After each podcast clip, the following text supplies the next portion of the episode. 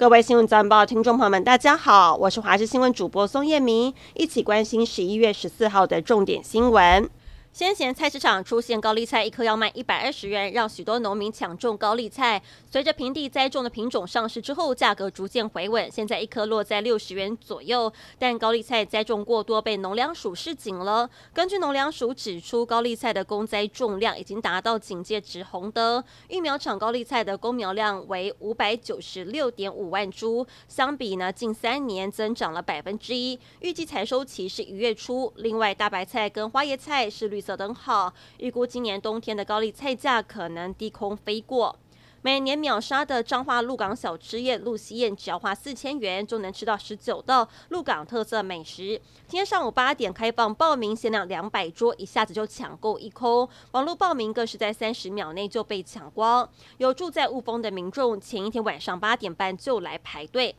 日本扩大对台积电的补助规模，将投入九千亿日币，相当于台币一千九百二十亿的预算，补贴台积电在熊本新建二厂。自民党半导体战略推进委员联盟会长甘利明日前表示。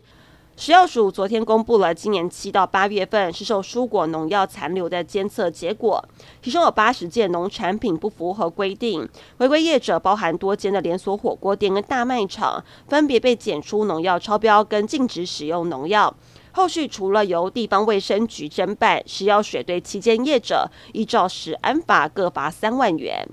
日本内阁正式审议通过，在半导体产业追加一点九兆日元，相当于台币四千亿的预算，而其中一千两百亿支持日本官民合资的半导体厂，另外呢一千九百二十亿台币则是用于补贴熊本二厂的新建。当局预估熊本县内的经济连锁反应将会超过一点四兆台币。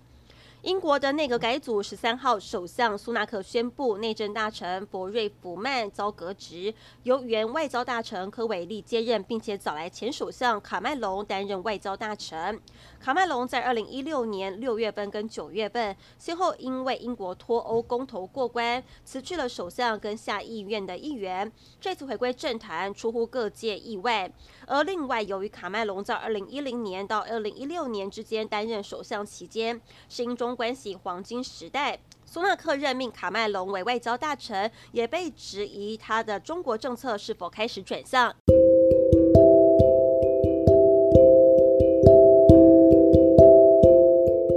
以上新闻内容非常感谢您的收听，我们再会。